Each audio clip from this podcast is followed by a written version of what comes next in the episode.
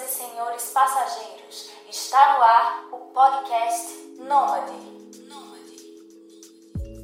Olá, meu querido passageiro, olá, minha querida passageira, sejam muito bem-vindos a mais um episódio do Podcast Nômade, o podcast oficial da Nomadesfera. Eu sou o Heitor Alves, o seu host nômade favorito, e esse é o episódio de número 56. No episódio de número 56, nós vamos conhecer o Tiago Henriques, popularmente conhecido como o carinha do Tira do Papel, um Instagram que cresceu muito nesses últimos quatro meses e que o cara é hilário, dá umas dicas de criatividade e de marketing maravilhosas. E eu gosto muito dele, vou dizer logo, gostei tanto dele que aproveitei aqui e coloquei uma música minha. Eu nunca utilizei uma música da minha banda, eu tenho uma banda, para quem não sabe, chamada Casa Prima. Eu utilizei uma música minha na abertura do episódio dele, assim, foi um mashup de sentimentos. Eu gosto muito da minha banda, gosto muito do Thiago. Tá, vou fazer aqui uma, um mashup de sentimentos, vou fazer uma introdução especial. E é isso, vocês daqui a pouco vão escutar um pedacinho da minha voz, da Maria também, que é a moça que faz Está no ar, o podcast Nômade. Vocês vão escutar a gente cantando daqui a pouco. Mas, antes disso, lembrá-los que esse episódio é um oferecimento da Spire a Spire é uma plataforma de terapia online para você que quer fazer terapia de qualquer lugar do mundo, você que é nômade que viaja, você que não quer, você que não pode fazer terapia de forma presencial, agora você pode assinar a Spire e se conectar com um psicólogo só seu de qualquer lugar do mundo. Acesse spire.com.br e conheça melhor essa plataforma de terapia online. Quero agradecer também a todos os ouvintes que estão me apoiando financeiramente no crowdfunding do Podcast Nômade, que é no link apoia.se barra podcast Nômade. Agradecer a todo mundo que está dando essa força, fortalecendo o podcast, fortalecendo a Nomadesfera. E se você que ainda não é ouvinte, quer dar essa força, gosta do conteúdo que eu faço, acessa apoia.se barra podcast Nômade e dá lá o teu trocado, dá lá o teu carinho financeiro, eu vou ficar muito feliz. Isso só vai ajudar essa conexão, essa comunidade chamada Nomadesfera a ficar cada vez mais forte. Bom, agora vamos sim finalmente conhecer o cara do Tira do Papel, o Thiago, que eu já posso chamar de amigo, eu gosto muito dele e eu tô muito feliz de trazê-lo aqui. Vamos embora!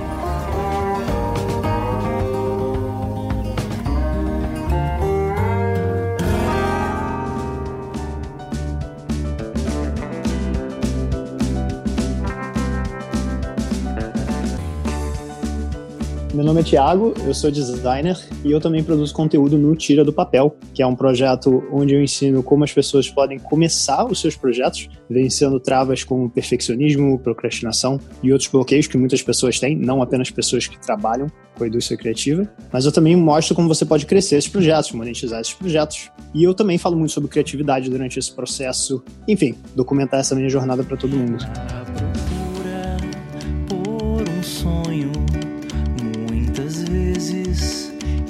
Esquecemos de olhar ao redor. Mas não basta alcançá-lo, o importante é saber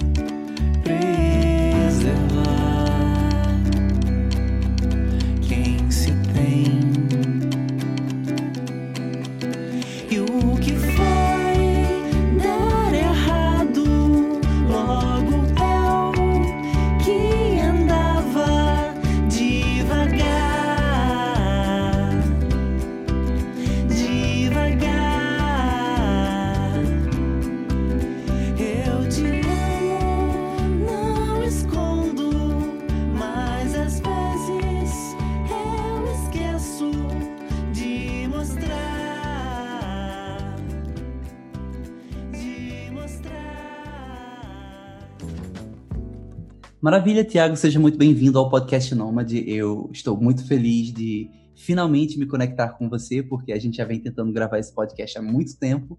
E eu tô empolgado, cara. A verdade é que eu tô empolgado porque, primeiramente, eu não te conheço em absolutamente nada. Eu não sei nem de que estado você é, pra ter uma noção. Meu palpite seria Rio de Janeiro pelo sotaque, mas. É. eu mas... zerei o sotaque carioca, né? Zerou, né? mas eu tô muito empolgado porque, assim, eu tenho um amigo que trabalha na Petrobras de Curitiba, cara. Deve estar agora nesse nessa, nessa loucura de greve que tá rolando no Brasil e tal. E aí, num belo dia do nada, ele me indica o teu perfil. Eu acho que o teu perfil devia ter o quê? 3, 5 mil pessoas, 7 mil pessoas, não sei. Não, não, não era o que está agora, o perfil do Instagram.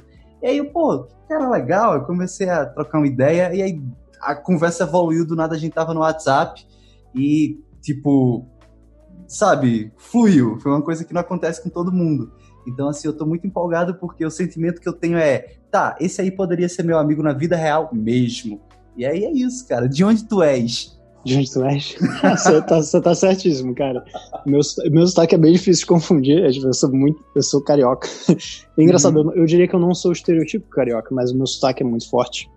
E sim, eu sou do Rio e tem cerca de, eu acho que vai fazer agora sete anos, talvez, que eu estou fora do Brasil. Eu atualmente estou morando na Inglaterra, em Londres, e antes disso eu passei pela Itália e fiquei um tempinho, um tempinho em Portugal, de onde a minha família é. Beleza, beleza. Eu, eu vi esses dias aí que tu deu uma passada no Instagram. Tu, tu, no caso, eu vi no Instagram que você deu uma passada em Portugal. É no caso, seus pais que moram lá? Ou é descendência portuguesa? Aí tu tirou a cidadania? Como é que funciona é aquela, isso? Aquela clássica história, né? De alguém que tem português na família e tem um passaporte português também. No meu caso, um pouquinho mais intenso, porque literalmente todos os meus avós são de lá. Eles uhum. são de partes diferentes de Portugal mas se mudaram para o Brasil quando eram mais novos e, enfim, é, paquera, paquera. Meus pais se conheceram. Uhum. e eu nasci pelo Brasil mesmo, nasci no Rio, mas desde pequenininho eu tinha já o passaporte português, então essa vontade de morar fora era uma coisa que eu tinha desde adolescente, inclusive, uma coisa que meu pai sempre me falava, como que era lá fora. Porque meu pai chegou a ficar um tempinho fora também. Então foi uma coisa que sempre me atraiu um pouco, assim, de certa Massa. forma. Massa, cara, massa. E aí, assim, eu sei que eu te conheci através desse meu amigo, trabalha na Petrobras de Curitiba, na refinaria lá de Curitiba. E eu achei muito interessante desde o primeiro momento que tu tinha um projeto chamado Tira do Papel. Inclusive, tô falando com design, mas a minha, a minha formação é administração, então me perdoe se eu usar termos técnicos do designer de uma forma errada, ok? Vamos lá. Vai fundo. Eu vi uma, uma logo, logomarca, uma, uma logo que eu achei muito boa, que era um, um rolo de papel higiênico. E assim, é uma parada que tu usa praticamente em todas as tuas artes, em todos os teus posts. E aí eu queria que falasse logo disso, cara, porque é o trabalho que tu tem mais é, atividade, é o trabalho que tu tá mais se dedicando atualmente, pelo menos nas redes sociais. Eu queria que tu expusesse o que é isso pra audiência e como é que tu tá ganhando claro. dinheiro com isso. Claro, pô. Eu acho que é uma pergunta bem comum, né? Tipo, quem é esse cara que quer ser levado a sério, mas tá botando um papel higiênico ali? Assim. E... Cara, na verdade, é, a melhor forma de responder isso é dar uma rebobinada, assim. E se eu volto para setembro de 2017, foi o momento em que eu comecei de fato a produzir conteúdo, porque eu senti que para eu alinhar meus objetivos a longo prazo, para que eu estava com os meus hábitos de fato, né? Isso é uma coisa importante quando você quer atingir alguma coisa. Eu notei que produzir conteúdo, estar tá em redes sociais e estar tá se conectando com pessoas, mas também mostrando o que você faz, é uma coisa muito importante. E eu comecei brincando com uma página chamada Translate, onde eu fazia trocadilhos, português, inglês, era uma brincadeira. Enfim, era uma coisa que, assim, produzir os trocadilhos era uma coisa muito fácil, fazer com meus amigos. Mas essa coisa de experimentar com redes sociais surgiu ali. E entender como é que funciona para você crescer organicamente, para você se conectar com as pessoas, para você atrair um público que é nacional do seu nicho. E dentro desses experimentos que eu fui fazendo e descobrindo, eu comecei a brincar um pouco com coisa de papel higiênico também, porque era tipo, era uma página de humor, né? Essa página que eu tava fazendo antes do Tira do Papel. Uhum. E uma brincadeira que eu fazia é que eu, era, eu sou uma pessoa muito radical com posição de papel higiênico. O papel higiênico tem que estar virado para você, não pode estar virado para a parede, sabe? Isso foi uma claro. Não pode virar para a parede, cara. É, tipo, tá errado, sabe? Isso é uma coisa que obviamente é uma brincadeira, assim. Uhum. É uma brincadeira. Eu vou virar o seu papel higiênico se estiver do lado errado. Se eu for visitar a sua casa, eu vou fazer isso. Mas é uma coisa que começou como uma brincadeira da página, que era uma página com uma pegada mais de humor. Uhum. Mas eu acabei levando isso, assim, até porque eu percebi que, conforme eu fui experimentando muito com redes sociais e entendendo mais como é que funciona crescer projetos online, que tem muita coisa que falam para você que é mito, tem muita coisa que você, se experimentar, se fizesse a sua coisa sem seguir regra, você consegue uma conexão muito maior com a sua audiência. Então, fazer esse tipo de brincadeirinha, para mim, é uma coisa muito natural. E eu queria que isso se estendesse no meu trabalho também. Então é uma Uhum. coisa que eu carreguei de lá até o, o Tira do Papel. E eu acho super interessante, porque tem gente que me manda foto de papel higiênico, que, que sei lá, vê um gif de papel higiênico me manda. Eu recebo vários papéis, papéis higiênicos por dia. E eu sempre falo que essa é uma teoria de, de marketing que eu tenho, né? Uma teoria de marketing que um belo dia todo mundo, quando for cagar, vai lembrar de mim porque tem um papel higiênico ali e vai ver meus posts quando estiver no banheiro, sabe? Então pode ser uma jogada de marketing muito boa ou muito ruim. Cara... Exa- Exato. Então, é uma coisa que assim, se você lembrar de mim, eu tô feliz, sabe? ok. eu tô aqui, nota mental. Lembrar Nota de colocar mental. o papel higiênico na posição correta quando chamar o Thiago na minha casa. Ok. Exato. E se, não, e se você tiver lá, se você tiver no troninho e pensar, pô, vou dar uma lida no tiro do papel, assim, filho da puta, funcionou a estratégia dele. Cara, eu, eu confesso que eu acho muito massa e uma das coisas que eu tô achando muito estranho, isso, isso é o que eu tô achando mais estranho, assim, que. é, vamos lá, eu comecei esse podcast e ele fez recentemente um ano e Uhum. eu me dei conta de que eu criei um podcast, Nômade, não podcast, para conversar com outros nômades porque eu não sabia o que era ser nômade, saca? Eu até falei no episódio especial de um Hum. ano, eu, eu tava com a minha vidinha ali, a minha carreira musical, né? A minha carreira acadêmica, né? E aí eu vendi tudo que eu tinha, deu 14 mil reais e disse assim, foda-se, vou sair daqui. E saí e foi muito louco e muito errado, e do nada eu me vejo assim totalmente despreparado e sem, sem alguma plataforma, sem alguma rede, sem estar inserido de fato. E meio que eu estou percebendo que estou criando podcast justamente para formar a minha rede. Beleza. Dentro desse aspecto, eu venho percebendo, por exemplo, que existem nômades que tocam na rua, que ganham a vida dessa forma, ou que dão videoaulas é, pelo Skype, Hangout, coisas do tipo. Existem nômades digitais, existem pessoas que conseguem trabalhos locais ou trabalham em coworking, sei lá, trabalho voluntário, enfim, existe uma infinidade de pessoas. Uhum. Dentro disso que eu venho começando a chamar de nomadesfera, aproveito até para reforçar que eu registrei os domínios, então logo logo vai vir um projeto Gostei. aí. Dentro gostei, disso, gostei. Pois é, cara, dentro disso que eu estou começando a chamar carinhosamente da nomadesfera brasileira, eu percebo que existem nômades mais famosos, que têm mais expressão, é, pô, famo- famoso mesmo, assim, de tipo, sei lá, entrevisto, vamos lá, Lucas Morelo. E, sei lá, quando eu entrevisto o cara, tem um pico de audiência, ele é um cara altamente engajado, já percebo que tem outros que estão iniciando, que não tem muita expressão ali dentro da nomadesfera, e aí vem, e vem você. Você, dentro disso tudo que eu falei, tu é totalmente diferente, assim, porque, primeiro, ah, eu não imagino que você se considere nômade, né? Você não mora no Brasil, mas você já Uhum. está na Europa há muito tempo, de certa forma. Viaja, quem, quem está na Europa tem mais facilidade de viajar por outros países, mas eu acredito que você não se considera nômade propriamente dito, mas aí, do nada, dentro das- da rede que eu estou começando a formar, eu começo a perceber conexões que quando o meu amigo de Curitiba, né, o Saulo, ele mandou o teu perfil para eu te conhecer, é, quando ele me mandou você, você ainda não tinha essas conexões e do nada, pô, o Lucas Moreiro foi uma pessoa. Do nada, Kelly Coutinho, que é outra nômade lá de, lá de Belém, Uhum. Aparece também. Aí do nada, fulano, ciclano, do nada eu descubro que tu tem um grupo no Telegram, quando eu olho tu tem, sei lá, não sei quantos mil seguidores no canal do Telegram e mandando áudios que são praticamente podcast, com conteúdo. Isso é verdade. Cara, quem é você? Sabe? Eu fiquei tipo, como, como assim, sabe? E, e um dos pontos também que eu achei bem interessante é que, pô, tu cresceu muito dentro da tua audiência. ah, de quando a gente se conheceu até agora. Hoje tu tá com 40 e tantos mil inscritos, no, seguidores, no caso, no Instagram. E eu fico pensando, porra, é, ou esse cara encontrou um hack muito maneiro de crescimento nas redes sociais, ou ele é muito desenrolado no que diz respeito à produção de conteúdo. E aí? E aí? Cara, é, acho que voltando para a questão das conexões primeiro, né? Que eu acho que toca muito nesse. Eu não diria que é o hack, né? Mas quando você falou do, da Kelly, você falou do Lucas, eu amo o Lucas, aliás. Estou fazendo um coraçãozinho com a mão aqui enquanto eu tô falando com você. Mas, cara, eu, eu foram assim coisas que eu escutei, pessoas que eu escutei no seu podcast, e aí eu fui me conectar com elas, porque uma parte das redes sociais que as pessoas ignoram muito é que elas são humanas, sabe? As redes sociais são amplificadores de conexões humanas. É assim que eu vejo amplificadoras, né? Num, eu fui falar essa frase de impacto, não flexionei direito o negócio. Mas enfim, eu, eu acho que é uma coisa que as pessoas ignoram muito. Quando você entra na interface de uma rede social, você naturalmente é muito vidrado nos números, né? Porque você tem, hierarquicamente falando, os números enfatizados. Estou falando já de uma questão de design agora. Então é natural o seu cérebro ser, tipo, gra como se diz, gravitar para essa atenção, né?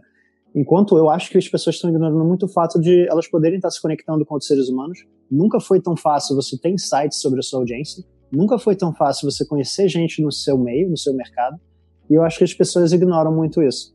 Eu sempre falo que, para mim, uma das. Eu não diria que é um hack, né? Mas, assim, uma das essências, a espinha dorsal do que eu acredito que seja o meu crescimento orgânico, é, para começar, claro, uma produção de conteúdo de uma forma diferente, como algumas pessoas têm feito, mas também tem esse lado sociável. Eu acho que esses dois são pilares muito fortes. E eu trato cada pessoa que está ali como se fosse, tipo, a única que vai chegar, sabe? Isso, uhum. naturalmente, acaba, tá, às vezes, trazendo 10 pessoas por meio dessa. E aí essas 10 pessoas vão trazer outras 10. O negócio é que as pessoas estão com pressa. A gente vive num mundo que é muito acelerado, as pessoas querem, sabe, pedir para essa pessoa no final de uma conversa chamar outra pessoa, chamar outra e não dão atenção para ela. Então hoje, por exemplo, tinha um, um, garoto que mandou uma pergunta super legal. Eu até escrevi, eu, o nome dele é Vini, esqueci o, o arrobinha dele. Arrobinha, seu estranho. Enfim, okay. é, ele ficou bem estranho. ele, ficou bem estranho. Enfim, ele, ele ficou, ficou sexual, cara. Ficou, né, cara? É, eu, eu até quando falei fiquei, sei lá, vermelhinho aqui. Mas enfim. Ai, bem. Mas foi bom, cara, porque assim, eu tava comentando com ele umas coisas assim, e o cara tem, sei lá, tem muita gente que hoje em dia, assim, tem uma página grande e tá prestando atenção só que tem página grande, que tá pensando em network, tá, não sei o que. Cara, o cara tinha, sei lá, 200 pessoas acompanhando ele, veio fazer uma pergunta que eu achei extremamente válida, e, porra, eu passei um tempo, eu passei 5 minutos ali respondendo o cara, sabe? Porque eu tô dando atenção pro cara, porque é assim que eu acredito que redes sociais são. É claro que isso vai sendo dificultado conforme a sua página vai crescendo, eu já não consigo dar conta, né? Da uhum. quantidade de mensagens que eu recebo e etc. Mas eu acho que essa é meio que a essência. É, tem muita gente procurando hack, quando na verdade é uma questão de você se conectar e, claro, você produzir um conteúdo que, de certa forma, engaja. Eu sempre falo que as pessoas antigamente viam TV, né? E o que, que você tinha ali na TV? Você tinha um conteúdo, podia ser um conteúdo de humor, podia ser um conteúdo é, instrucional, tem vários tipos de conteúdo que você via na TV. E você tinha programas, né? Tem um programa que, sei lá, pensando na MTV aqui, é, ó, patrocínio aqui MTV. É, vamos falar da MTV. falar da MTV. Tinha o Top 10, tinha o TV Clash, tipo, sei lá, tinha duas músicas sendo votadas ao mesmo tempo. Tipo, tinha várias formas de expor conteúdo, certo? E para mim, redes sociais é isso. Abre muito formas de explorar formas diferentes de produzir. E uhum. o que eu uhum. venho fazendo no tiro do papel até agora é muito assim, eu pensando assim, o que, que alguém gostaria de consumir, o que, que eu gostaria de consumir, e usando minha habilidade que eu tenho, que é ilustrar, e também essa coisa de eu gostar de simplificar coisas, junto de, é, sei lá, de, eu tô basicamente unindo minha personalidade com os meus skills, sabe, minhas habilidades. Uhum. E eu acho que muitas pessoas não fazem isso, porque elas acham que tem que seguir alguma fórmula de alguém que já deu certo, então elas tentam replicar, no final não, não sai uma coisa natural, não sai uma coisa que é delas. Então acho que é uma mistura disso, é esse ponto sociável e é esse ponto de sabe, esse ponto sociável que me fez conectar com o Lucas, que me fez conectar com a Kelly, com várias pessoas, junto dessa questão de, de produzir conteúdo, que é a questão de, de testar, de fazer, que é uma outra questão que eu abordo muito na minha página. É se você, às vezes, quer produzir conteúdo e é perfeccionista ou procrastina, qual é a causa disso? Qual é, de fato, a razão que isso está acontecendo com você biologicamente falando? Porque eu não sou uma pessoa que gosta muito de frase motivacional na frente de foto de montanha, sabe? ok. Então, é, então eu tento buscar sempre uma explicação que, por exemplo, me ajudou, porque, ah, inclusive eu não falei sobre isso, mas eu, eu sou uma pessoa que, assim, não é natural para mim estar tá aparecendo stories, não é natural para mim estar tá fazendo live, que eu faço semanalmente. Isso foram coisas que eu me treinei, porque eu sabia uhum. que seriam muito importantes para mim a longo prazo. Então, tá gravando isso aqui, cara, vamos, dando um zoom out aqui. Eu ter chegado em casa e do nada, casualmente, pego assim, recebido sua mensagem no WhatsApp, entrado no link, tá nessa conversa sem sei lá, tipo, sem estar tá preocupado, sem estar tá nervoso, isso foi um processo para mim, sabe? Não é uma coisa natural. E isso é uma coisa que eu abordo muito ali, é que você consegue treinar certos aspectos, seja aspectos criativos, seja aspectos, uhum. aspectos psicológicos, enrolei todo agora, e esse tipo de coisa. Please mind the gap between the train and the platform. This is. Eu acho que eu meio que divaguei, assim, depois da sua pergunta, mas... Cara, não, mas assim, tipo, o papo tá sendo muito interessante, porque assim, enquanto tu fala, eu venho pensando em coisas particulares minhas, por exemplo. Eu, eu tenho vontade de escrever, sa- sabe? Tipo, o Uhum. LinkedIn, por exemplo, é uma parada que tem tem me seduzido. Eu tô naquele sentimento de tô quase perdendo o trem, sabe? Eu tô, sabe, eu tô, eu tô quase naquele momento em que se eu não entrar agora, eu vou, vou É. perder a crista da onda do LinkedIn, mas eu ainda tô tipo, poxa, por que eu não tô fazendo isso? Quando quando eu estava na Europa, inclusive, eu também estava eu, eu, eu tava escrevendo mais ativamente, eu estava contando um pouco da minha história, mas sempre pensando em como é que eu posso transformar aquilo em um conhecimento prático e não simplesmente uma- um, um relato por um relato. E aí Uhum. eu voltei para cá, já estou aqui no Brasil há um- alguns bons meses e, inclusive, no momento em que a gente grava esse podcast, é o dia 18 de fevereiro. Eu não sei nem quando é que o, que o episódio foi ao ar, né? Mas assim, é, é muito interessante essa relação de tempo quando você produz conteúdo assim, podcast é muito bacana. Mas assim, amanhã a a, a minha startup, a Speed, ela vai passar por um processo, a gente está meio que no final de uma aceleração de um processo, e pode ser que a gente receba um aporte financeiro, de repente, no caso, para quem está escutando esse podcast, a gente ou já passou ou não passou. E a gente lembrando, né, eu ainda estou no dia 18 de fevereiro, eu venho pensando muito assim, poxa, se eu passar nesse aporte, seria um bom término de todo o trabalho de escrita que eu estava fazendo quando eu estava viajando, mas depois que eu vim para cá, meio que a vida parou. Meio que o sentimento foi esse, assim, tipo, a título de startup, a título do podcast em si, de, de projetos, isso foi evoluindo, mas pessoalmente, vida pessoal, sentimento, coraçãozinho aqui, parece que que travou tudo de novo, sabe? E aí eu fico vendo assim, por exemplo, você produzindo conteúdo o tempo todo, assim, eu, eu fiquei bestificado, porque tu já tem muito trabalho ali no, no Instagram, vira e mexe, eu tô vendo um novo history teu, uma live, alguma coisa, aí beleza, descubro o grupo do Telegram, quando eu, quando eu descubro, não é, não é nenhum grupo do Telegram, é um canal no Telegram, quando eu descubro esse canal, porra, quanta coisa esse cara não para, saca? Tipo, aí, eu até fico me perguntando assim, será que é porque eu estou muito focado na startup? E talvez se eu não tivesse uma empresa, talvez eu tivesse mais tempo para devagar? Ou será que esse cara realmente ele tem um dom porque das pessoas que vêm a mim, assim, do, dos conteúdos que vêm, né, das contas, dos canais de YouTube, Telegram e tudo mais, tu é uma Hum. das pessoas que eu venho percebendo muito, mas muito ativa, sabe? Eu fico, tipo, bestificado. E tem, além disso, para além disso, outro ponto que é justamente a, a forma como tu faz esses, esses conteúdos, principalmente no Instagram. Um dia desse eu tava vendo um conteúdo que tu fez, basicamente era um tutorial de como tu faz conteúdo, de como tu faz ilustração. E eu, Sim, sim. poxa, que negócio bobo, cara, assim, tão simples. E do nada ele, ele mete um Doritos ali no meio daquela postagem e o negócio fica foda, tá ligado? É um Doritos, assim. Enfim, cara, eu, eu lhe admiro muito, acho que já deu pra perceber. Obrigado, cara. É, em relação a isso de, de produção, de quantidade de conteúdo que eu coloco, eu tenho postado diariamente no Tiro do Papel. É um projeto que, assim, como você falou, né? Hoje é dia 18 de fevereiro, estamos falando do passado. Exato. É, eu quero que você imagine nós dois nesse momento em preto e branco. Uhum. A gente pode estar morto nesse momento, enquanto você Exato. escuta a gente tá com a boca cheia de formiga. Ou num filme do- da, da Jane Austen também. Você pode imaginar a gente com aquelas perucas e etc. Monóculo. Mas, casualmente. E, e, cara, é uma coisa que, como eu venho produzindo é, consistentemente há um tempo, eu sou, uma, eu sou uma pessoa que, cara, eu sou um híbrido, assim. Eu me considero uma pessoa que a galera considera o estereótipo. Eu não, olha, eu já vou avisando, eu não sou vidrado em signos, etc., mas as pessoas me falam que eu sou o estereótipo do signo de peixes, mas ao mesmo tempo eu sou muito organizado. Então eu sou uma pessoa que eu sou muito imaginativa, minha cabeça está sempre viajando, mas eu sou uma pessoa que me organizo, eu me organizo muito para Uhum. poder ter momentos mais espontâneos.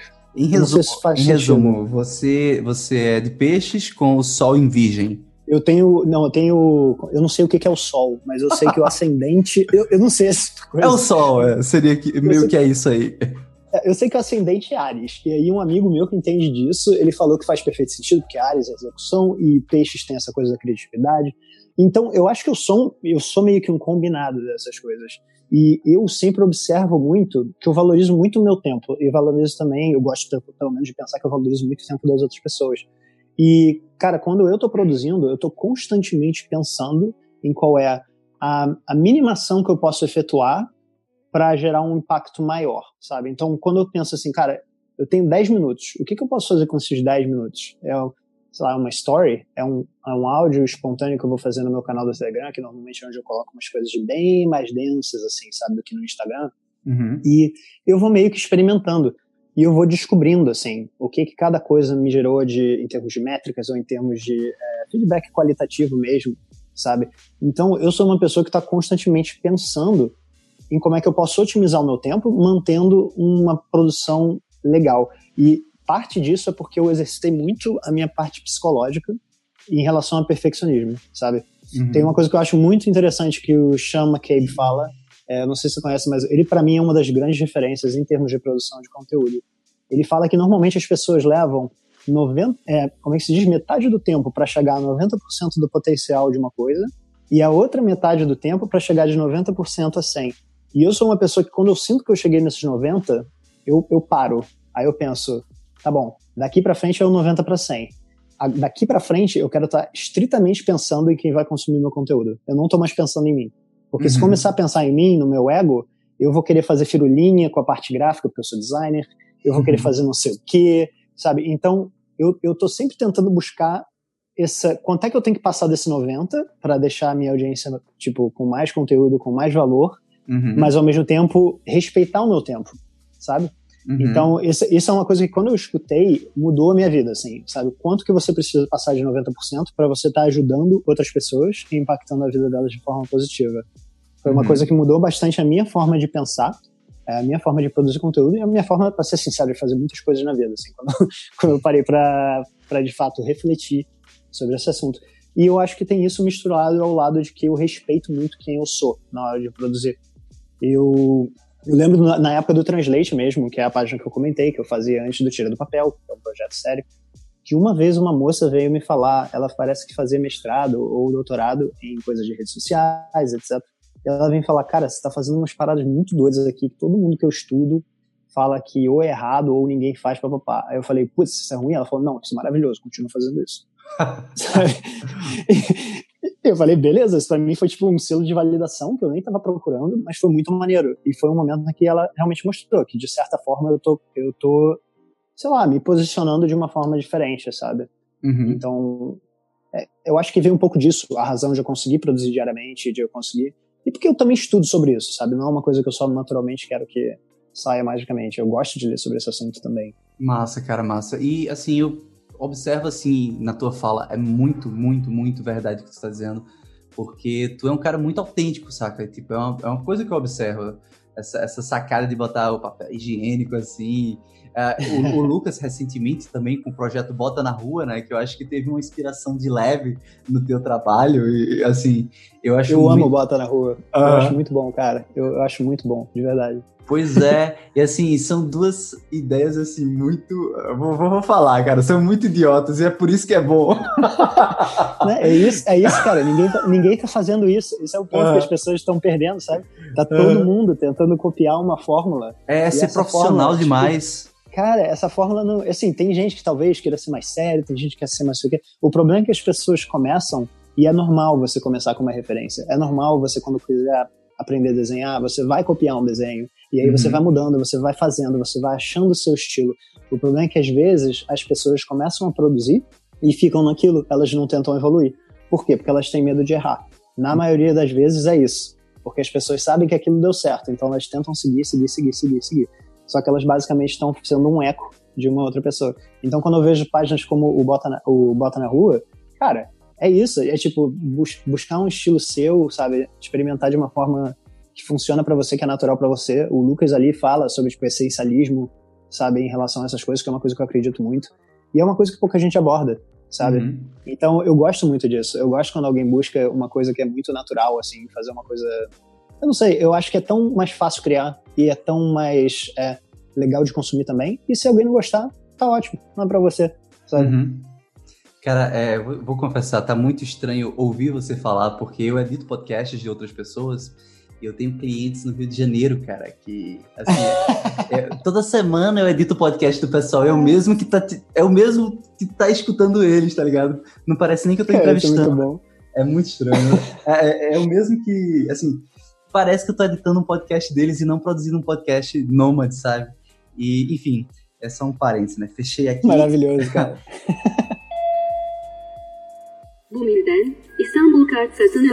Uma das coisas que eu, eu tenho para mim com o podcast é justamente um pouco dessa autenticidade, tipo, até mais ou menos o episódio 27, por ali, eu, eu dava uma stalkeada bem legal, assim, na, no perfil da pessoa, eu lia, uhum. eu assistia vídeos e tal. Com o passar do tempo, eu fui sendo mais objetivo no sentido de, cara, me manda um áudio aí, fala quem é que você é. Pronto, fala aí quem é você na fila do pão. Aí, assim, claro, tem pessoas que me mandam uns semi-podcasts, assim, áudios eu já recebi. eu já tive uma pessoa que me mandou quase meia hora de áudios, assim, sabe? Eu quase peguei aquele áudio e, e, e coloquei só uma pergunta ou outra e, e fiz a edição no áudio ah. que eu recebi. Mas, assim, o que eu quero dizer disso tudo é o seguinte: com o passar do tempo, eu fui parando de, de ter a pauta, sabe? Uhum. Eu eh, foi até uma coisa engraçada hoje mais cedo. Eu entrevistei o Rafael da Lacua, tipo assim, é massa porque os episódios vão em semanas diferentes, mas para mim tudo aconteceu no mesmo dia, sabe? Agora eu tô entrevistando você e tanto você quanto o Rafael chegaram para mim e disseram assim: "Cara, qual é a pauta?" E eu meio que fiquei não tem pauta, sabe? É. eu assim, queria saber se tinha umas outlines, assim, mas eu gostei, cara, quando você. Assim, eu não teria problema também se tivesse umas outlines do que, que seriam os assuntos, mas uhum. o fato de você ter me falado, até como um feedback, assim, eu, uhum. eu gostei. Eu gostei de saber que não tinha. É, não tinha meio que um assunto, era como se você estivesse aqui na sala comigo, tomando chá que eu tô tomando, uhum. e a gente batendo um papo. Eu achei isso maneiro. Isso é Massa. é autenticidade também, sabe? É mais natural a forma que você está produzindo. Pois é, cara. É uma forma que eu tento de encontrar uh, a minha autenticidade, né? O meu improviso, desenrolar um pouco à medida em que vai sendo construído mesmo o conteúdo. E é muito engraçado porque daqui a quatro dias, ou seja, no dia 21 de fevereiro, uh, ou seja, já passou para quem está escutando, é, eu vou dar entrevista também para um outro podcast. Foi muito engraçado porque o cara que vai me entrevistar, ele já me mandou todas as perguntas e eu já respondi todas. E o negócio nem aconteceu ainda. Eu ainda não uhum. sei como é. Aí eu disse: olha, cara, ele, ele, também é nômade, ele tem um trabalho com um piano, que ele monta um piano numa bicicleta, e é piano bike o trabalho dele. Acho que ele é do, do Rio ah, de Janeiro, uau. inclusive. E ele viaja tocando piano nos cantos, assim, é bem, bem louco o trabalho. Aí ele me mandou várias perguntas para mim, eu respondi, aí, no, aí quando eu respondi, eu devolvi para ele a, a, a tréplica, né? Cara, Vamos aproveitar que a gente marcou sexta-feira de manhã para gravar o teu podcast, a gente já emenda e, já, e aí eu te entrevisto na segunda hora. Aí ele, beleza. E aí, o que é que tu vai perguntar? Eu disse, cara, o meu podcast é uma pegada totalmente diferente do teu. Meu uhum. improviso. Vamos embora. Uhum. Ele, ele riu e vai ser, vão ser duas experiências totalmente diferentes de produção de conteúdo. Mas assim, dentro do meu trabalho, eu tento improvisar um pouco justamente para ir é, abstraindo essa questão da autenticidade, que é um ponto que eu vejo muito bem em você. Mas aí vem o contraponto, né? Vou, vou, fazer uhum. um leve desabafo. O contraponto. Tem uma vinheta para isso? Pô, cara. manda aí, manda aí. Sacanagem. okay. Eu fiquei muito curioso. Eu fiquei muito curioso pra saber depois. É, é, eu, eu, eu, utilizando palavras, né? Palavras difíceis. Olha, o é, que que acontece? É, eu eu venho, eu venho vendo é, uhum. alguns produtores de conteúdo com uns trabalhos muito interessantes. A, a, a, exemplo do Bota na Rua, a exemplo do Tira do Papel. Eu, eu acho muito legal produtores de conteúdo que eles têm essa preocupação de, cara, eu estou fazendo algo para te ajudar a se estruturar financeiramente, a tu crescer profissionalmente, a tu destravar uma habilidade que tu quer destravar. Tu fala muito isso desde que eu te conheci, tu sempre fala, eu treinei para fazer uma live, para fazer um history, para fazer um vídeo. Eu antes não botava meu rosto e hoje eu estou aparecendo em vídeo e coisas do tipo. E, uhum. enfim, tu tens, vocês têm esse trabalho de ajudar as pessoas, né, a melhorar as habilidades delas. e, consequentemente, que a partir disso, dessa melhora, dessa otimização, as pessoas possam rentabilizar mais, por que não? E eu, dentro desse meu trabalho de entrevistar pessoas, de conhecer pessoas, de ser meio maluco também, de, de ser de improviso e tudo mais, eu fico pensando, poxa, eu não sou tão objetivo no que diz respeito a estou aqui para ajudar as pessoas a fazer dinheiro, certo? Tipo, olá audiência, eu trouxe hoje o Thiago e, e, vocês vão escutar o Thiago falando e vocês vão pegar muitos macetes que vão aumentar a rentabilidade de vocês. eu não tenho isso, assim, eu não... Uhum. Eu até gostaria de ter, eu confesso que eu até gostaria de ter, eu tô, tô me trabalhando nesse aspecto.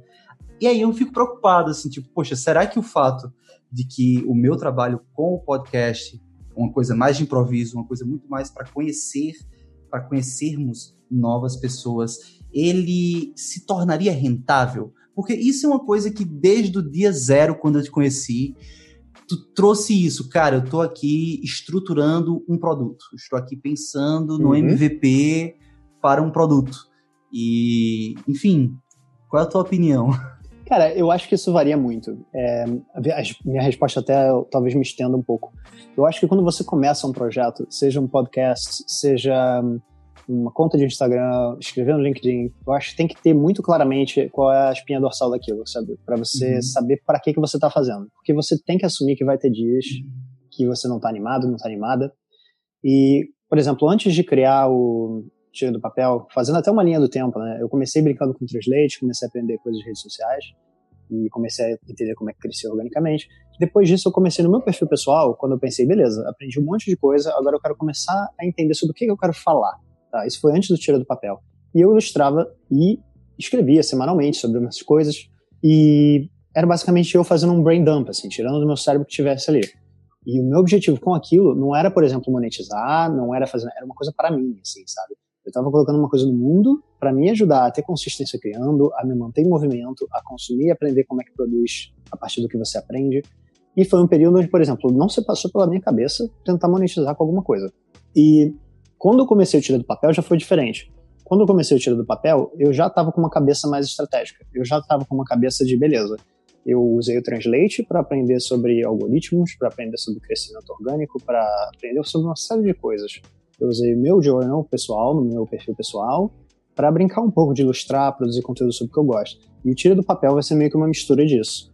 Foi um projeto que desde o início eu já sabia que eu ia usar a estratégia de crescimento orgânico para atrair uma audiência que está conectada comigo, para conseguir monetizar esse projeto. Então, por exemplo, agora tem quatro meses. O projeto começou, se não me engano, dia 14 de outubro. E o primeiro produto que eu lancei foi uma mentoria uma mentoria barra consultoria, que é basicamente um pacote de horas e que a pessoa pode usar de uma forma flexível, como ela quiser. É uma coisa que vai começar, inclusive, semana que vem. Uhum. E por que, que eu fiz isso? Porque eu acho que aprender é melhor assim, sabe? Quando eu estava pensando como é que vai ser o formato da minha mentoria, eu vi que tinha outros formatos que eu acho que pode funcionar para muita gente, que assim, você põe um grupo junto, você dá uma aula para o grupo, o grupo troca, sabe? Tem muitas formas que eu acho que podem funcionar, mas eu vi isso mais como se fosse um curso. O que eu queria fazer é mais uma troca um a um, como se eu tivesse, de fato estivesse sentado ali com a pessoa, auxiliando ela a criar e a enfrentar os desafios dela, se entender melhor, esse tipo de coisa. Esse foi um primeiro produto que eu já estava pensando, estrategizando. Mas agora eu já tenho um outro em mente, eu já estou pensando, beleza, agora que eu já tenho esse produto, que é uma coisa mais um a um, eu queria pensar e experimentar com outras coisas. Agora eu quero experimentar talvez com um produto digital, um produto que é mais específico. Então, eu estou, por exemplo, pensando em talvez fazer um audiobook, porque eu sou uma pessoa que eu não acho que a maioria das pessoas leia é, e-books. Eu acho que elas baixam, ficam animadas, mas no final não acabam lendo, sabe? A maioria das pessoas, não quero generalizar. Uhum. Audiobook eu acho que é uma coisa mais fácil de consumir. Então, nesse caso, é, eu comecei, por exemplo, o Tira do Papel já com essa ideia de projeto. É tipo, é uma coisa que eu quero monetizar e tal. Mas eu não acho que isso é uma coisa que, assim, ah, se você começou, por exemplo, um podcast, se você não sabe muito bem para onde isso vai te levar, é, sabe, eu não tô nem falando do seu caso especificamente, assim, mas vamos supor, alguém começa um podcast, não sabe muito bem o que é com aquilo, cara, aquilo é positivo mesmo assim. Porque uhum. você pode descobrir para começar o que você não quer, isso é maravilhoso, porque tem muita gente que vai muito assim, né, eu quero começar porque eu quero descobrir o que é A mais B e blá blá blá, e no final você descobre muita coisa que você não quer, você, no mínimo, vai se conectar com um bando de gente que é bem, tipo, conectado contigo, que tem uma cabeça muito parecida com a tua, que pode gerar outras parcerias, outras colaborações, E, enfim, e, no geral, quando eu penso em projetos, cara, eu penso que não tem nada demais você come começar eles de forma despretensiosa, assim, uma estratégia. Ou não tem nada de. Não é um problema você já começar com uma estratégia de monetização. Eu acho que é muito um, um processo que a gente tem que respeitar. Do tipo, se tá fluindo bem para mim, se eu tô curtindo fazer isso, eu continuo a fazer. Se começou a virar tóxico, se começou a virar uma coisa que me drena, qual é a próxima? Vamos dar um passo para trás, vamos continuar.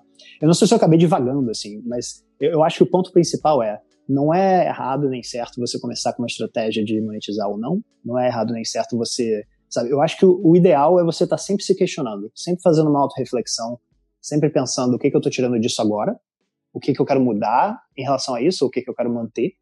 Eu acho que isso é uma coisa que é legal ter com a vida e ter com os seus projetos próprios também. Uhum. Cara, muito legal, muito legal. Eu pensando, né, ainda na minha própria pergunta de, do tipo, cara, devia ter pensado de forma mais estratégica, a título de monetização e tal. Será que eu demorei? Será que eu estou demorando e tal? De vez em quando eu vejo alguns, proje alguns projetos como o seu, por exemplo, que surgem e já monetizam bem mais rápido, e eu fico pensando se eu estou errando ou não. Mas assim, eu me lembro que pelo menos no que diz respeito a a promessa que eu me fiz quando eu disse que ia iniciar um podcast, isso eu venho cumprindo. E eu fico muito feliz que a minha promessa foi simplesmente assim, um podcast por semana, sabe? Só que aí, uhum. passados um ano, vendo que eu tenho disciplina para manter esse conteúdo, aí começa a surgir uma, uma ambição maior, né? Do tipo, Uhum. O que, que, eu posso fazer para crescer com isso aqui, para transformar isso em algo que agregue ainda mais valor para a vida das pessoas, sabe? Às vezes, eu, eu particularmente até vou, vou momento de, de vaidade agora. Eu, eu, eu fico muito feliz, por exemplo, quando me mandam mensagens do tipo, Heitor, eu escuto seus podcasts enquanto eu vou caminhar, você é meu amigo ali, você me faz companhia, oh. sabe? Aí eu digo assim, poxa, essa pessoa gosta de mim. é, pois é, é enfim, é, isso é só um, mais um parênteses, mas assim, eu realmente fico pensando como é que eu poderia ajudar ainda mais dentro da comunidade, sabe? Dentro da nomadesfera, dentro dessa galera que eu venho reunindo e tal.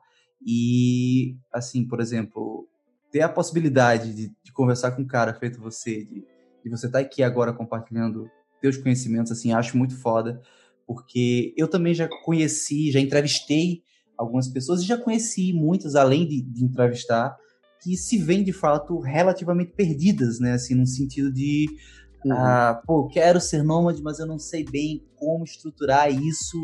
E aí eu conheço pessoas que estão muito bem equilibradas financeiramente falando, no que diz respeito à vida nômade, conheço também pessoas que estão muito bem eh, desequilibradas no que uhum. diz respeito a isso, sabe? E, e aí é onde eu vejo, por exemplo, o teu produto, qual é o core do teu produto, assim, para que essa primeira mentoria, né, que já, já passou, tu já fechou, a, a, não é uma turma, né, mas tu já fechou os mentorados, assim, uhum. esse teu primeiro produto, esse teu produto de estreia, qual era o teu objetivo com ele, assim? Que tu, qual era a promessa? Qual é a promessa? Cara, o que eu quero é sentar com a pessoa nesse produto específico, é, é uma coisa muito pessoal, né? Eu tô ali de fato com as minhas horas com a pessoa e de fato esquecer que eu sou o Thiago produzindo no Tira do Papel, obviamente ter a cabeça do Thiago que produz ali e sentar com essa pessoa e de fato sentar como se fosse um sócio ali. Eu acho que essa é a melhor forma de, de pensar. É claro que a pessoa tem ações claras no final, a pessoa vai levar e vai executar e vai experimentar. E eu sou uma pessoa que motiva muitas pessoas a testarem coisas, a experimentarem, a aprenderem, a voltarem. E esse ciclo constante, né? Então, por exemplo, nesse formato de produto é uma coisa muito assim. É uma conversa que eu vou estar ali, de fato, 100% na esfera da pessoa e tendo essa troca, digamos, onde tem ações claras, tem uma forma de a gente mensurar, tem uma forma de eu transmitir para a pessoa o que, que eu acredito que é boa para ela, mas ao mesmo tempo, obviamente, ela é a pessoa que entende mais daquela coisa, né? Que tem uhum. o objetivo, que tem a espinha dorsal da coisa. E respeitar isso. Eu diria que em relação à entrega, assim, é isso que eu vejo. E em termos de conhecimento pessoal, digamos, é, é de fato entender, tipo, caraca, isso aqui é uma parada que me dá um prazerzão, sabe, que eu quero fazer para sempre, papapá. Eu acho que é uma coisa que eu sempre me questiono a cada coisa que eu faço de novo. Mesmo que seja uma coisa que, sei lá, se eu já fiz 20 vezes sei lá, 200 vezes na vida eu já fiz alguma coisa. Quando eu faço coisa pela, sei lá, nem sei como é que fala isso, do centésimo, Tá? Uhum. Vez, vez, eu vou estar me questionando, pô, foi maneiro isso? É uma coisa que eu quero fazer de novo? É uma coisa, sabe? Então, em termos de conhecimento pessoal, é meio que isso, assim, é uma nova forma, porque eu, originalmente, por formação, sou designer. Uhum. E, inclusive, meu background é bem doido, assim, porque eu comecei fazendo design de produto, coisas físicas. E depois eu fui, eu, eu migrei meio para serviço gráfico, e aí experimentando com essas duas áreas, eu notei que gráfico era melhor para mim, sabe? Então, eu sou uma pessoa que testa coisas, aprende com elas e não tem muito medo de ajustar meu rumo. Eu não sou Uhum. um cara meio sabe, que simplesmente vai mudando assim. Eu tenho sempre um pouco de pensamento, eu tenho, eu tomo riscos estratégicos e por aí vai, digamos. Pedimos a sua atenção aos procedimentos de segurança que apresentaremos a seguir. Uma das coisas que tu comentou comigo era justamente a situação de que você estava na possibilidade de estruturar um produto até para quem sabe largar o emprego, quem sabe sair de Londres. Não sei se Uhum. não sei se eu interpretei da forma correta, mas é isso que me vem à memória.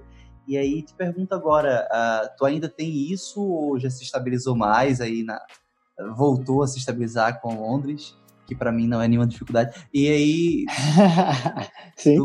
você, você ainda tem essa- esse objetivo em mente? No caso, se sim, você tem pensado realmente em, a partir disso, viajar, explorar outros locais? Qual é o teu objetivo, assim, no momento com o projeto Tira do Papel? Os, os objetivos, Sim. assim, que eu digo para você, certo? Não Sim, que sim. você quer levar para as pessoas, mas assim, eu quero isso Pra aqui para mim. né? Isso, Pô, exatamente. eu gosto pra, gosto pra caramba dessa pergunta, cara. Eu gosto Uhum. muito mesmo, porque é uma coisa que eu penso muito e eu quase não falo, na verdade. Então, quando você me pergunta, eu fico, tipo, é, fico vermelhinho e fico feliz de responder também. ok, cara. Ok. Tá me deixando vermelho com muita frequência. Seguinte, Pra Ok. mim é o seguinte, eu quero muito, eu quero muito, muito mesmo, é, para mim como pessoa, o objetivo é desmistificar vários tópicos, para começar em termos de influência em pessoas, mas assim, pro Thiago mesmo, é, eu quero ter uma flexibilidade geográfica. Isso é uma coisa que pode até ser meio confuso para quem começou a escutar o podcast, mas para quem não sabe, atualmente eu sou baseado em Londres. eu tenho um trabalho onde eu tenho horas aprendi no livro da Emma Gannon chamado Multi-Hyphen Method, que é o método multi-hyphen. É, profissionais que no futuro podem fazer mais de uma coisa, podem ser hosts de um podcast, mas também podem ser freelancers como escritores, etc. E a Emma Gannon, ela fala sobre isso, de como você faz uma transição maneira para um emprego sólido, de uma, de, desculpa, de um emprego sólido para uma coisa que você queira fazer. E nesse momento, por exemplo, eu me encontro nesse estágio atual. Eu tenho horas flexíveis no trabalho, foi coisa que eu já negociei, trabalho às vezes inclusive de home office, blá blá. E eu tenho o meu foco ali no tiro do papel. E eu sei que para mim, hoje em dia, o meu trabalho como designer é uma coisa que serve simplesmente para, assim, pagar as contas, ficar tranquilo, papapá. Uhum. E agora é um, é um meio que. Isso é uma coisa que eu nem sei se eu já falei para muita gente, cara. E vai sair aqui em primeiro no seu podcast. Se eu quisesse hoje, eu poderia sair do meu emprego, sabe? Eu me organizei para isso. Financeiramente falando, eu conseguiria me manter por algum tempo sem, sabe, sem ser um cara meio foda-se, sabe? Eu, eu, eu realmente conseguiria sair do meu emprego. Só que um dos meus objetivos a longo prazo, com o Tira do Papel, é conseguir um dia ensinar alguém a sair do seu emprego full-time para de fato tocar sua coisa. E eu tenho que assumir que muitas vezes essa pessoa vai estar jogando o jogo no modo hard, sabe? Às vezes essa pessoa não vai ter uma economia ainda quando ela quiser fazer isso. Às vezes, sabe? Então eu tô tentando de fato simular no modo hard o jogo de como é que é alguém sair de uma coisa para outra. É uma Uhum. coisa que talvez eu esteja sendo meio maluco de fazer, mas eu acho que para frente vai me acrescentar, Uhum. sabe? É quase como se, né, não sei se você jogava Pokémon, mas no Pokémon tinha aquela coisa do Game Boy, você zerava o jogo só com Pokémon inseto. Era difícil pra caralho. Mas assim, você, zera, você zerava e você ficava, cara, maneiro, agora eu consigo ensinar qualquer pessoa a zerar Pokémon. Sabe? E, é- e é meio que isso, assim. Eu tô jogando. é, eu tô tentando pensar nessa perspectiva. Até porque, assim, eu. Eu não sei nem se isso é muito viagem, mas, cara, eu sou, sei lá, um homem branco, heterossexual. é, eu sou extremamente privilegiado, assim, no escopo de pessoas, sabe? Uhum. É, pessoa que teve acesso à educação superior. Então, isso já, de certa forma, é, já é um privilégio. Então, eu tô tentando, ao máximo, para o meu futuro, onde eu quero ensinar muitas pessoas a fazerem isso, é ser o mais, hum, como é que eu posso dizer, acessível possível nesse sentido, sabe? Uhum. Então, eu acho que é basicamente isso, assim, como é que eu me vejo, o que, que eu quero para mim, é conseguir fazer essa transição de uma forma que eu penso, caraca, muito maneiro, fiz essa transição 100% assim, pô, eu posso passar isso aqui para alguém que talvez não tenha economias e não possa sair do emprego agora, papapá. E poder, na verdade, eu não quero viajar ao mundo, isso é uma coisa que eu tenho na cabeça, assim, apesar de eu gostar muito desse conceito do nome digital, eu gosto muito de Portugal e da Espanha. São lugares que eu tenho muita conexão com. É, acredito que não existam lugares perfeitos, assim, existe uma combinação de fatores e no final você tem o resultado dessa combinação e você se conecta muito ou não se conecta tanto com essa combinação, né? Uhum. E Portugal e Espanha são dois lugares que eu sempre gostei muito e minha namorada é espanhola. Então existe uma grande tendência de, no futuro, se tudo der certo, eu estou ali, flexibilidade geográfica, e provavelmente vou parar na Espanha, por exemplo. E, mas eu também gosto de saber que, sei lá, se os meus pais têm uma emergência, meus pais hoje em dia estão no Brasil, eu posso ficar ali um mês com os meus pais, sabe? Uhum. Eu acho que é isso que. Essa coisa do nomadismo é muito interessante por causa disso, sabe? Tem essa coisa legal de, se você quiser, você, você passa três meses em cada canto, se você quiser, sabe? O que eu acho legal é a escolha, é o poder de escolha que você tem uhum. para de fato ajustar essa escolha ao que você quer na sua vida e tomar as rédeas disso, sabe? Eu acho que esse pro Thiago é, tem, eu tenho que admitir, isso é uma coisa muito focada em mim, mas tem muita coisa que eu quero pro Thiago também, que é uma consequência de eu ajudar pessoas e influenciar alguém a conseguir fazer aquilo, sabe? Uhum. Muitas dessas conquistas são recíprocas para mim, mas esse é, é, é, a resposta assim, Thiago, Thiago mesmo, sabe? saquei, cara, saquei. Eu, eu acho muito foda quando eu vejo pessoas assim que, que estão engajadas em ajudar outras pessoas a quebrarem barreiras físicas, sabe? Eu me lembro que o, Lenilson, que é o meu sócio na Spire, ele, ele uma vez ele tocou no meu ombro e disse assim, cara, você precisa quebrar essa sua necessidade de estar presencialmente nos cantos.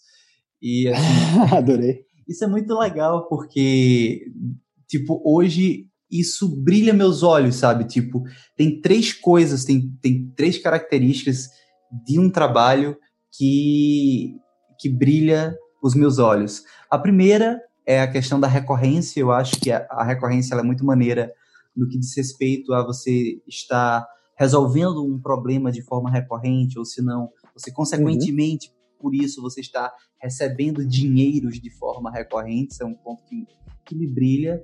Outro ponto particularmente que me brilha também é a questão da escalabilidade, certo? Uhum. Sim. Mas o terceiro ponto é um ponto que eu sabia, mas eu nunca tinha refletido, muito menos de improviso está saindo agora pela primeira vez da minha boca. Uh, que é. Porra, que é, pois é, né? Muito, muito, é por isso que eu gosto do improviso, cara.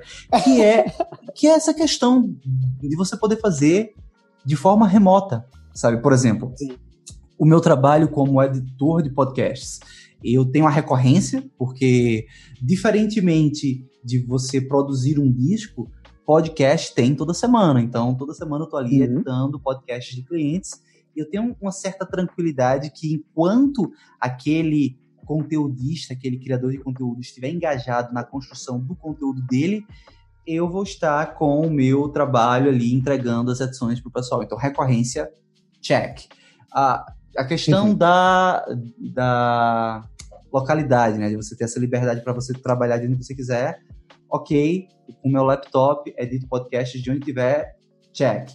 Mas eu não consigo escalar as horas, eu não consigo me multiplicar e a partir daí pegar projetos de edição infinito. Então, por mais que seja legal esse trabalho de edição de podcasts, ele ainda não tem os três pilares que hoje eu valorizo num ambiente de trabalho, num, num emprego, num trabalho, numa empresa, uhum. o que quer que seja. Recorrência, é liberdade e escalabilidade, saca? São três pontos Gostei que eu muito, muito disso. Pois é, pega essa aí, bota aí no teu, no teu. Tira do papel e me marca. Vou fazer uma reflexão sobre isso. Vou, vou é, colocar a sua, a sua, carinha ali com o drop the mic que eu faço com a frase. ok. eu gostei disso, cara.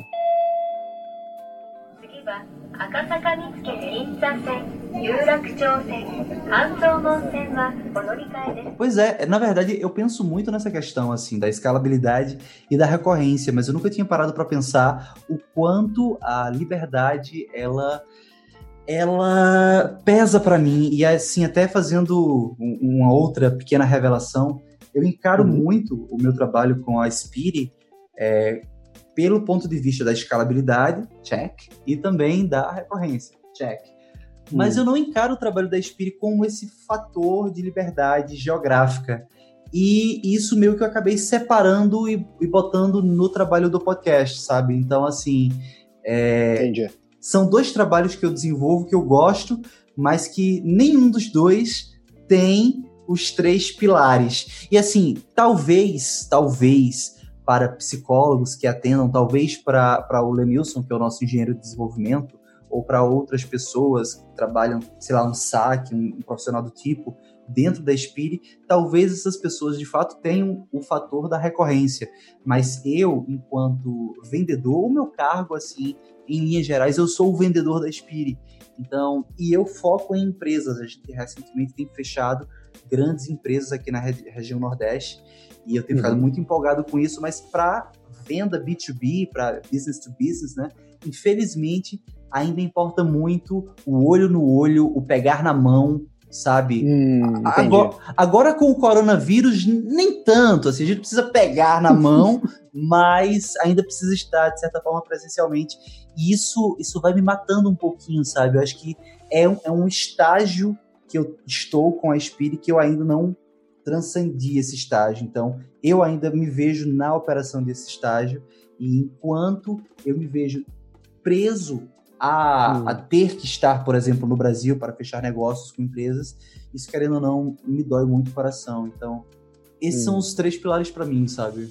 Recorrência, liberdade geográfica e, e escalabilidade. Ah, cara, mas isso, isso é sensacional. Até porque, assim, como você falou, muitas vezes, num momento específico do, de tempo, é assim, mas você pode tentar sempre evoluir, você pode tentar sempre repensar, né? Isso que é legal. Você pode apontar e planejar, reapontar, planejar e por aí vai. Mas eu achei muito legal essa reflexão, cara. Uhum. Pois é, cara. E aí, é, eu penso assim, no caso, tu já falou do audiobook, né? O teu próximo projeto. Tu já tá com previsão para esse audiobook? Isso é um... Pronto, o audiobook, diferentemente da mentoria, é um produto que tem o fator escalabilidade, né? Você faz ele uma vez e você pode vendê-lo para muitas pessoas. né? Eu não, eu não posso dizer infinito, porque chega um momento que toda a humanidade poderia escutar o teu audiobook e acabou ali. A menos que a humanidade continue se reproduzindo, mas É. pelo menos no sentido assim de vender para muita gente de uma vez só. Ah, tu já tem isso desenhado? Tu precisa de um editor de áudio? Como é que funciona isso aí? E, cara, eu vou descobrir. Eu sou, cara, eu sou uma, eu sou uma pessoa. eu sou uma pessoa que vai descobrindo. Então, por Uhum. exemplo, se eu penso. é, e isso talvez seja uma coisa muito ruim, mas às vezes é uma coisa boa também. Tipo, eu escuto muito audiobook, né? Pra começar, por isso que eu quero fazer um Uhum. audiobook. É uma coisa que eu acredito que as pessoas estão subestimando muito, cara. É tipo. Uhum. As pessoas falam muito de vídeo, e vídeo é uma coisa muito forte, mas audiobook, nossa, quando eu tô lavando louça, eu, eu tô escutando audiobook, eu tô cozinhando, tô escutando audiobook, tô andando. Uhum. Tipo, é uma coisa que se encaixa de, muito- de uma forma muito fluida na sua rotina. O vídeo gasta mais 4G, é, enfim, se você está escutando isso em 2050, 4G é nossa, você tá brincando. É, então, tipo, o, o vídeo é uma coisa que pô, é maneiro, mas muitas vezes, dependendo do assunto que você quer falar, você não precisa de um estímulo educacional visual. Sim. E eu vejo precisa. muita gente. Não precisa. E é, é- como eu falo, eu gosto sempre de pensar no meu tempo de uma forma que, assim, o que, que vai de fato gerar impacto para quem está escutando. Então, tem um dos. Tipo, alguns assuntos que eu abordo são completamente, assim, podem ser transmitidos por áudio, por isso que eu, inclusive, tenho meu canal no Telegram. E muitas vezes é até mais fácil desenvolver eles por áudio.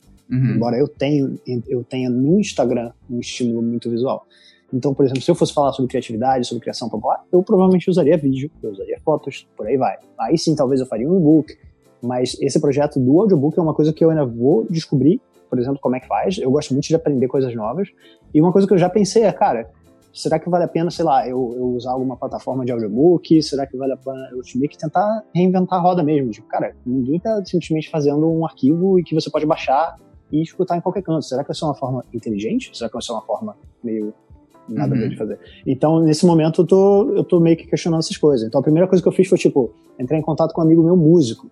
Porque eu pensei, cara, pô, esse cara tem um background diferente, sabe? Ele não faz audiobook, ele faz música, mas, pô, ele entende como produzir, sabe? Então, eu gosto muito de tentar brincar, assim, com essas coisas. Mas eu, eu tenho, assim, um, um plano que eu quero ainda, como é que se diz? Deixar a poeira baixar, alinhar tudo e fazer.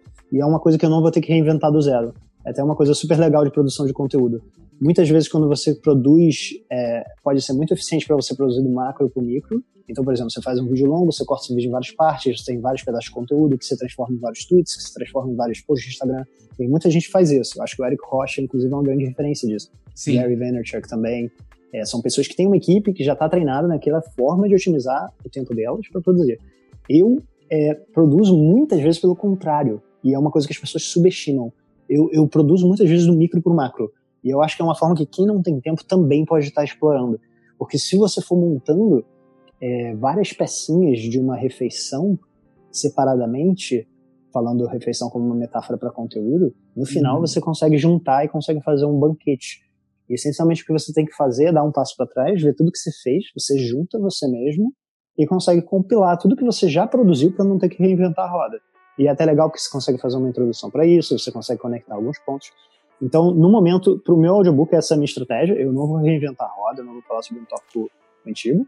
É, eu estou em dúvida entre dois tópicos, na verdade, sobre esse audiobook. No momento que eu decidi, eu vou basicamente pegar tudo que eu produzi e vou compilar essa coisa, fazer um greatest hits, de certa forma, de estilo, estilo CDs dos anos 90, 2000, sabe? Uhum. E vai ser essa filosofia. Cara, Digamos. muito massa, cara. Muito... Eu acho muito. Eu acho que vai ser um trabalho muito massa, porque assim, Obrigado. cada, cada drop que tu bota na, no Instagram é muito, muito rico, então você receber uma refeição completa de uma vez só, acho que vai, vai ser um conteúdo valioso e, e, inclusive em questão de valor monetário mesmo, assim, acho que vai ser muito maneiro. Eu tenho um projeto também, eu vim até conversando com uma recente apoiadora financeira do podcast, que, enfim, não, não vou expor agora, mas assim, tem um projeto que eu venho conversando que é a possibilidade até de desenvolver um livro do conteúdo que eu venho desenvolvendo com o podcast. A gente hoje já está com 55, 56 episódios aí na agulha. E uh, eu, eu, sempre penso assim, poxa, e se eu escutasse uma, é, um episódio toda vez, assim, por exemplo, eu escuto um episódio e para aquele episódio eu sintetizo uma página de conhecimento. Então eu parei assim, disse, caramba, eu parei assim, se eu fosse parar e escrever esse livro agora, eu já tinha 55 páginas de conhecimento, sabe? Então, assim, isso aqui, galera, e agora galera mesmo, porque eu tô falando pra tu e pra audiência, isso é um insight que, que eu tô tendo, assim, é, que quem tem essa pegada é, é, o Lucas Moreira, de vez em quando ele fala, acorda menino! Enfim, o, se eu tivesse, assim, eu, eu tô ainda no início do, do, segundo ano oficial do, da, do, trabalho com o podcast, mas eu já venho pensando na possibilidade da gente chegar no episódio 100, sabe? Uhum. Que é uma média de 50, 50 e poucos episódios por ano, e aí no episódio 100, de repente, lançar um livro, que aí seria um livro de comemoração de dois anos do trabalho, e aí seria realmente um compilado de uma reflexão, que aí, mais uhum. uma vez, pode ser minha em parceria com outras pessoas ou pode ser totalmente minha, isso ainda está sendo acertado, mas assim, um, um compilado mesmo uh, da síntese de um conhecimento que foi transmitido ao longo de uma hora de episódios. De repente, até para cada página do episódio, deixar o QR Code para a pessoa ali com o smartphone, sei lá, acessar o, episódio direto e dizer, pô, gostei desse conhecimento da página 34. Muito bom, cara. Vou lá escutar o episódio 34 agora. Não sei. Não Muito sei. bom. Não, é muito, eu acho muito legal, mas é exatamente isso. Você tá pegando o micro e no uhum. final, com, é, em inglês é compound effect, né? Tipo, é o, é o efeito é, compilado, digamos. Eu não sei se compilado é a melhor tradução para isso. Uhum. De várias coisas pequenas, que no final você olha para trás e. Ih, caralho! 55 episódios, sabe? É. 100 episódios. No final você não nota, mas você uhum. monta esse, esse repertório, e, né? E um ponto que eu tenho pensado muito, assim, é engraçado, porque eu tô falando aqui pra tu, parece que o negócio já tá totalmente desenhado e só falta eu executar. E, assim, talvez na prática seja exatamente isso. Mas eu ainda não tô no momento, eu ainda não me sinto preparado. Mas, pô, como eu já disse que é um episódio, é, aliás, é um projeto para dois anos de podcast, e, pô, ainda tenho uns longos 10 meses aí pela frente para produzir. Hum. Sem contar que o próprio produto ele vai se produzindo, ele vai se criando toda semana, um episódio por semana, né? Mas assim, esse é um trabalho que eu realmente venho, assim, tem, tem brilhado um pouco meus olhos, até pelo fato de que eu me dei conta de que eu criei o podcast porque eu não sabia ser nômade e era algo que eu gostaria de ser. Então, talvez um compilado aí de 100 dos 100 primeiros episódios, meio que, pô, eu fico pensando, depois de 100 episódios, talvez agora eu, eu saiba um pouquinho mais sobre o que é ser nômade. Então Nossa, talvez a- muito. agora seja o momento de eu compartilhar conhecimento, fazer um livro. Isso, isso é uma coisa também muito comum, assim. O, o Matheus de Souza, que é um puta case de sucesso no mundo nômade, Uhum. ele, ele, ele lançou recentemente um livro e tem o Vinícius do Casal Partiu. Ah, o- O que tem de, de nômade ensinando outras pessoas a ser nômades não tá no gibi, como se fala, mas assim, é, eu vejo dentro do trabalho do podcast Nômade essa particularidade que seria realmente um, um conjunto, um, um- um conteúdo construído de forma colaborativa né, e um grande compilado. Não sei. E é sei. bonito, eu, eu acho isso muito bonito, cara. Sabe por que que eu acho isso bonito? Porque, um, para começar, o Heitor do passado amaria ter esse livro. Ou ter esse resultado final, seja lá qual ele for. Sabe? Porque o Heitor Total, do passado. cara. Total, Tipo, e, total. e é isso, é isso que as pessoas não entendem, é que a, vida é um ciclo, né? Da mesma forma que você passou por aquele problema, você estava num estágio zero, vai ter alguém que está chegando ainda naquele estágio zero. E isso é muito maneiro, porque muitas pessoas deixam, às vezes, de produzir conteúdo. Isso é uma coisa que eu, eu passei por isso também, e é uma coisa que eu falo muito no meu projeto, no Tira do Papel. Eu falo que você deixa de produzir porque você acha que você vai chegar a um ponto onde você se sente seguro seguro o suficiente para você conseguir, de fato, ensinar ou para você conversar. Quando, na verdade, o bonito é você tentar documentar a sua jornada, sabe? Então, o Heitor do episódio 55 sabe muito mais que o Heitor do episódio 3. E acompanhar essa evolução, eu acho que é uma coisa bonita não só para quem escuta, mas assim, o Heitor é maravilhoso, né? E vai ter alguém, quando você chegar no episódio 100 e você fizer ou esse livro ou uma outra coisa, seja lá qual for esse colateral que vai surgir disso, que vai se beneficiar absurdamente desse, dessa compilação, sabe? Por isso que eu acho tão bonito esse negócio de documentar a jornada em vez de necessariamente falar que, que você ensina, sabe? É uma coisa que eu bato muito na tecla. Se você se sente inseguro ou insegura porque você não tá pronto, tipo, documenta a sua jornada. Fala, eu não sei nada disso e eu quero aprender. Ou eu tô começando e eu quero melhorar. Ou eu sou mediano e eu quero ficar like a boss, sabe? Então você vai, tipo, subindo, você vai subindo, que sempre, você sempre vai ter uma percepção de que você não sabe, né? É Uhum. coisa assim, quanto mais você aprende, menos você acha que sabe. Então Uhum. essa sensação nunca vai desaparecer. E por isso que eu acho projetos assim muito bonitos. O Heitor do passado ia amar esse livro. Cara, e é- esse sentimento de que a gente nunca está pronto, né? A gente sente que nunca está pronto. é, eu acho que isso é inerente, assim. Se a gente se deixar travar por isso, fudeu, cara. Fudeu, porque, assim, sabe? Um dia desse eu tava, assim, tipo, pô, tô, tenho uma empresa de terapia e tal, e, e eu estava ali em prantos porque eu estava me sentindo despreparado, assim. É, Aham. Até conversei com a Maria, conversei com a Melissa. Cara, eu não sinto que, o- que o Heitor de agora sabe conduzir a Spire pra frente, sabe? E Uhum. aí. Mas assim, só que isso é uma coisa que existe. E que você tem que saber. E agora eu, eu estou me usando como exemplo mesmo, assim, para quem estiver escutando isso. É, eu acho que a gente tem que saber sair da cama, sabe? Eu acho, Uhum. que, eu acho que eu vou criar o, o, o meu Instagram também de sacadas assim. E vai ser o Saia da Cama, tá ligado? Cara, isso seria maravilhoso, cara. Cara, eu não Seria sei. Ai, meu Deus.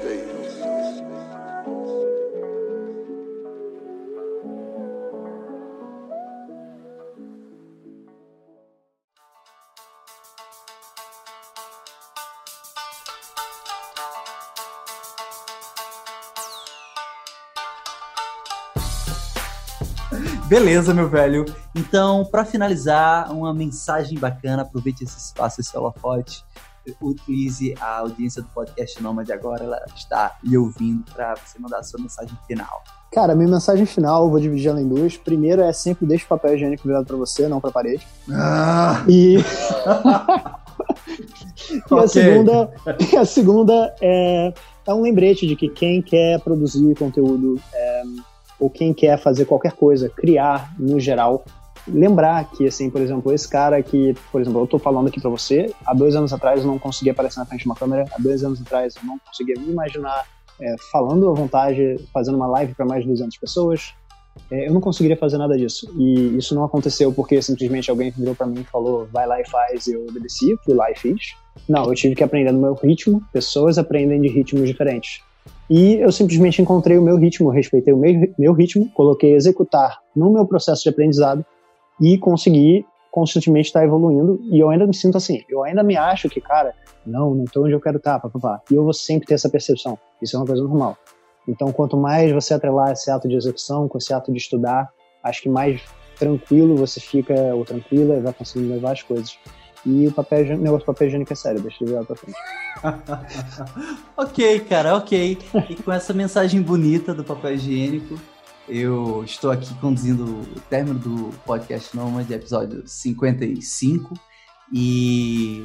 Ou 56, eu já não, já não sei. Acho que 56, sei lá. E aí, o que, que acontece? Beleza, talvez eu crie aí o projeto Saia da Cama e vou colocar um slogan embaixo que é coloque o seu executar dentro da sua, do seu checklist. Enfim. Gosto. Cara, eu não vou fazer isso não, já tenho projeto demais. Mas aí, para quem quiser criar o projeto Saia da Cama, eu não vou conseguir sair da cama, e você pega a ideia aí e faz mais conteúdo, porque esse conteúdo que o Thiago e o Lucas estão desenvolvendo com essas, esses insights assim. É, é diário, cara? O, tu, tu, lança um por dia no Instagram, ou é semanal, ou não tem Sim. Periodicidade? Como é que funciona? Isso eu acabei que não perguntei. Cara, o Instagram, aliás, é até bom, né? Porque você está escutando isso e não conhece o trabalho. O Instagram é o arroba tira ponto do ponto papel. Então tem ponto entre tira do papel. E eu posto diariamente por ali. Eu tenho também uma lista de e-mails que você vai encontrar no link da bio do meu Instagram, que eu escrevo mensalmente. Então eu, eu, eu acho que, como eu falei, pessoas aprendem de forma diferente, então tem gente que eu acho que prefere ler. Então eu faço uma lista, um, desculpa, eu envio um e-mail mensal. E também tem um canal no Telegram, um, que você acha tudo pelo Instagram em si. O canal do Telegram é meio. É tipo, quando eu tenho vontade, eu pego ali e faço. Geralmente é três, quatro vezes por semana. Mas o Instagram é uma coisa que consistentemente eu tenho produzido todo dia. Ok, e agora pelo menos sim... no, dia, no dia 18 de fevereiro, pelo menos. ok, e agora sim, com essa mensagem bonita, sigam o tira.do.papel. Falei certo? Acho que falei. E é Perfeito. isso. Valeu, Thiago, valeu, foi muito massa me conectar contigo agora e... Enfim, vou agora correr que eu vou pra academia, vou malhar.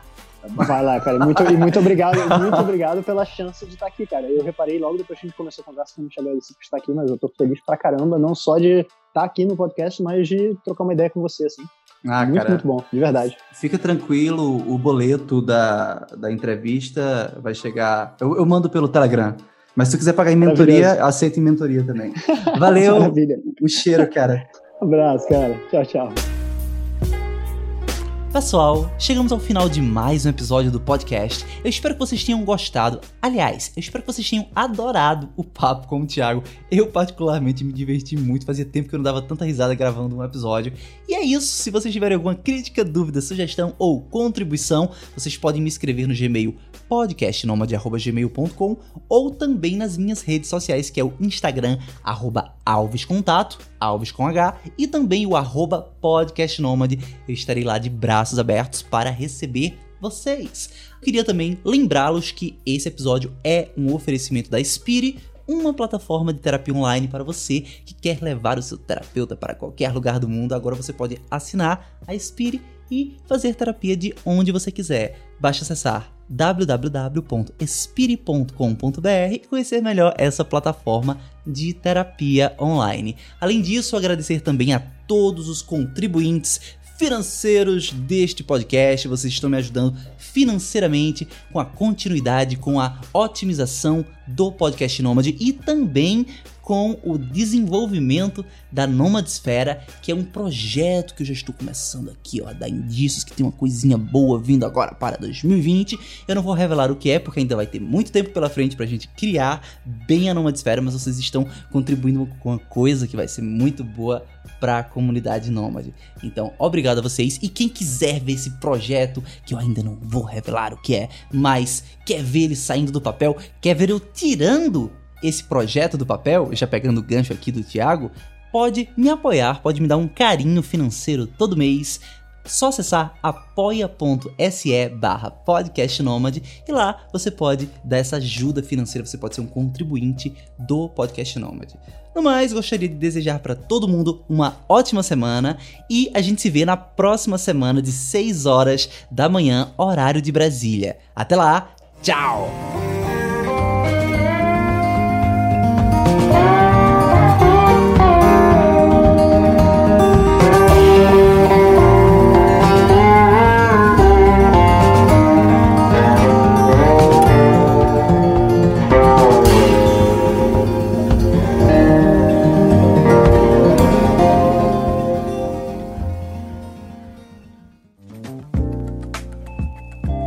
Este episódio é uma edição do podcastnomade.com.